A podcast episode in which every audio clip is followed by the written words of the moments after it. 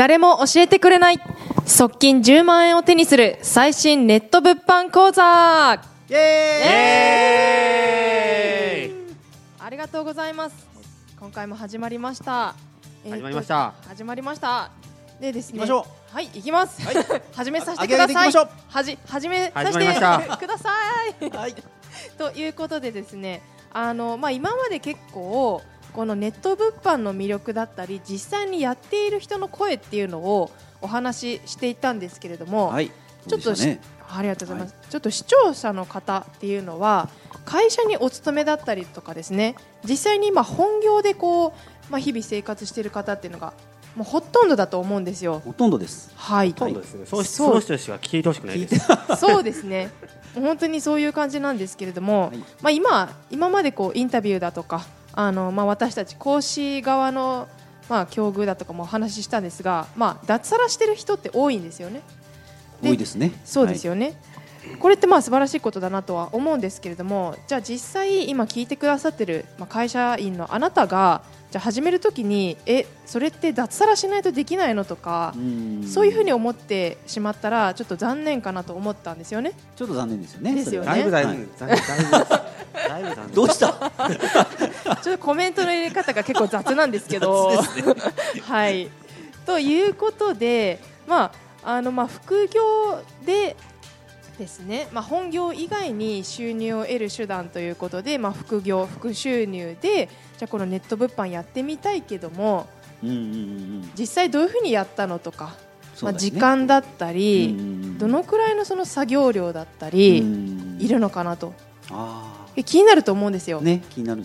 今までの話でかなりその稼げそうかもっていう。うんなんかちょっと明るい未来が見え始めた、かなりね明るいですよね。はい、いうところもあるんですけど、はい実際にその会社行きながらでもできるのかなっていう不安のところをですねうん。ぜひ今回の回では解消していきたいと思います。お解消しましょう。はい解消解消。しましょうということはいで、はい、やりましょう。ということであの実際にですねあの会社員と並行して、はい。このネット物販であの稼いできた方々にですねはい。お聞きしたいなと思っております。お願いします。はい。じゃあまずはですね、じゃあ羽田さんですね。今日ちょっと今回ですね、あのコメントがそうですね。雑で。雑で。昨日まであんなに調子が良かったのに本当ですよ今日はちょっもう。とこれなのかなっていう。気まぐれに一言こう置き去りにしていくっていう。そういうコメントばかりだったんで、もうちょっとお話聞きたいなと思ったんで、お願いします。はい、会社員の時に並行してそのネット物販始めて大変だったこととか、でもこういうふうにやってあのできたとかそういうの聞きたいなと思ったんですけど。うんまあそうですね。大変と思ったことはないですよね。おおおお素晴らしい。素晴らしいまなあ僕は会社員の時は、えー工務店、工務店、建築会社。で働いてたんですけたど、まああ結構帰ってくるの10時ぐらいかな。家着いて。結、構遅い。まあ早くて10時なんですけどね。はい。10時で帰ってきて、まあ11時からまあ自由な時間あって、うん。そこからやってたんですけど、まあ結構まあ2時毎日本当に2時間ぐらいうん。は続けてたかなと。おでおおーで一応まあ営業なんで、はい。普段営業なんで、うん。外に行ってねすることが多いんで、はい。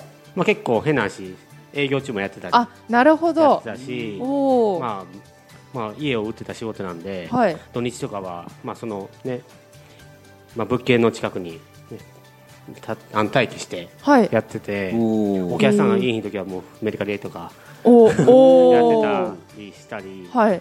したんで、はい。まあ、結構、まあ、仕事しながらうん。やったり、で普段はスマホで、はい。まあ、リサーチをしたりとかおお信号待ちでリサーチをしたりとか。あ信号待ちでまあ、トイレ行ったりとかそういうこともやってたし、はい。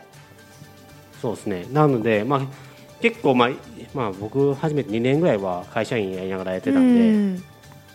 まあ、できることはできますし、はいで出張行った時もはい。パソコン持って行って出張先やったりおおしたんで、素晴らしい、まあ、全然あの2時間あればはい。1時間でもいいんですけど、はい。まあ、できるのかなともうなんかすかさず隙間時間を。そうそう。あやってたら楽しくなるんですよね。ああ、うんなん。か本当にコメントとか入って売れ,、はい。売れたりしたら。売れたら本当に嬉しいですもんね。そうそうそう。だからそんなにいやいやいややってなくて楽しくやってたんで、はい。まあ辛いとは思ったことはなかったかなと。あですじゃあ。ね伊藤さん。あいいですねいい振り。確かに辛いと思ったことはないですね。間がそうちょっと大変だなと思うことがあああるかもしれないですけどたまには。まあ、伊藤さんもホテルマンやりながらやってたんですか？そうですね私もちょっとたまにトイレでポチポチとかまあ、あることないねある、まあ、あったようなないような。ええ。ただ隙間時間を使うっていうのはもう定番ですね。もう出勤途中、うん。そうですよね。本当にかなり多いですから探すと。意外と本当多いですねじゃあもう今まで見逃してたこう本当に隙間時間だったりふとした時間を、まあ、意識的に見つけるという感じですかね。そうですね。もう家に帰るまでのそのうん、10分歩くその時間とか、はい。何かしらありますね。羽田さんなんで笑ってるんですか？横でなんかニヤニヤしてるんですけど。ちょっと笑いすぎですね。笑いすぎですね。全いいっすね然普通のこと言ってるんですけど。めちゃめちゃもう伊藤さんが僕好きで、ね伊藤さん本当いい味出して素晴らしいですよね本当はい。人柄が本当に本当に人柄良くて、はい。ええ そこで？大西さんからちょっと余計な一言が ちゃちゃ出ましたけれども、はい。あーじゃあ結構皆さん隙間時間っていうのがキーポイントなんですね。キーポイントですね。まあ、あとは、まあ、一日のスケジュールを見たときに、うん。やっぱり無駄な時間って絶対あって、うん。まあ、そこをなんか自分で見つ直見つめ直して、はい、まあ、そこを本当にビジネスに変えたら絶対あると思うんですよ。誰でも。そうですよね。まあ、1時間2時間って、うん、まあ、例えば家帰ってきてご飯食べて、はい。寝るまでの時間って結構、うん、まあ、ゆっくりしてたり、うん。な何かをね娯楽をしてたりする時間を、うん、まあ、ビジネス変えたらそれだけで、ね月10万円に変わったりとかうん、するので、はい、ね伊藤さん。本当そうですよいいねですねその。気に入ったみたいですね。それ続けると時間の使い方がうまくなるだけでなくその意識が変わるというか行動が変わってくるのでそうですね。本当に。ちょっと寝てる人いますけどあそこに。あ、ちょっと勘弁してください。あの大西さんすみませんけど。シャキッとお願いします。シあャキッはいシャキッととちょっと今回は出番じゃないということでちょっと 油断をしておりますけども、はい。振りましょう。ええでもなおさん戸川さんも働きながらはい。物販やってらしたんですよね。そうですね。本当私の場合はちょっと奥さんにはい。内緒で始めたもんで、はい、はい。多いですよね。そうなんですよ、もちょっとね朝の3時からうん。うわ6時まで、はい、はいえー作業時間すげえ、はい。すごい。してました。絶対無理やわそれうん。でもまあ寝るのは早いんですよ。でも10時か11時ぐらいにはい子供と寝ちゃうんですけど。はい、はい、でやっぱりその作業時間だと、うん。あの作業しかできないんですね。出品っていう出品して、うんえーっと出荷っていう作業があるんで、うん。まあ、作業でやっぱ2時間当てたいのとあとはうん。勉強も一緒にしてたので、うん。まあ、2時間ぐらいはちょっと作業したいなってことで、はい。リサーチの時間がなかったんですよ。ああなるほど。なんで何しろ、まあ、トイレリサーチですね。はい。あと洗車リサーチ。おおあとは営業リサーチ。名付けている。通勤リサーチって感じで。ああなるほど。すべてあの何かしながらですね、はい。移動時間とか、うん。あとちょっとトイレ行ってきますとか言いながらなんでトイレが10分なんだろうみたいな。い ますよねそういう人、でちょっとすごいピカピカなんだけどちょっと洗車してきますみたいな。あでちょっと今日あのもう一軒行きたいんですけどって言って行かないでえーあのえリサーチしてるとかですすごい。ねはいもそういう感じでこう何振り構わずって感じですよね。はい。あのすごい。空いてる時間はすべてリサーチに当ててたっていう感じではありますけど。素晴らしいですね、はい。まあ素晴らしいですね。はい。でも私の場合ちょっとね 年齢がいってたので、うん。まあなんていうのかな。まあうん日給1枚いったのはやっぱりね、うん。あのリサーチしたので、うん。だって感じなんで、はい。まあでもそんなに苦労はなかったんですよ。あまーあ逆に面白いというかゲームじゃないですけど、あはい。あ皆さんねはい、おっしゃってますね。共そうそうそうそう。通してますねそうなんですよ。なんで苦ではなかったです。だから、はい、楽しくやってました。おー。はい、じゃあこう家で作業した方がやりやすいっていうそうですね。パソコン作業だったので家は。うん、あとはやっぱスマホでできるリサーチっていうのはすごくあの大きかったので、隙間でやってましたね。へーはい。まあちなみにまあリサーチっていうのは出品する自分の商品リスト何にするかっていうのをそうね。選ぶ。はい。ちゃんとこうなんでしょうね。売れる商品を見つけるってそう。ですね販売先のね。はい、サイトで売れてて、でじゃあ仕入れをしてその差額を利益として自分が受け取るんですけどもはい。